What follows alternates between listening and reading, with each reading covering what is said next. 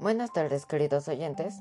En este podcast les vamos a estar hablando sobre Kepler, un científico que ha influido mucho en la tecnología y en la ciencia de ahora.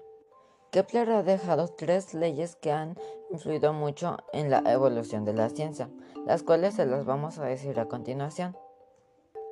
La primera ley dicta que todos los planetas se mueven en órbita elíptica, girando en torno al Sol el cual se ubica en uno de los foros de la elipse. Esta ley ha ayudado a muchos científicos a descubrir la trayectoria, la órbita y el movimiento que han tenido todos los planetas. La segunda ley dicta que la línea que une al Sol con los planetas barre áreas iguales en tiempos iguales y esto se representaría como los días en que tarda dar un planeta alrededor del Sol. Y por último, la tercera ley de Kepler, la cual nos dice que el cuadrado del periodo de los planetas es proporcional al cubo de su radiación media, elevada al cubo. Ahora les voy a comentar algunos hechos que ha descubierto Kepler. El primero es la Unión Astronómica Internacional o la UAI.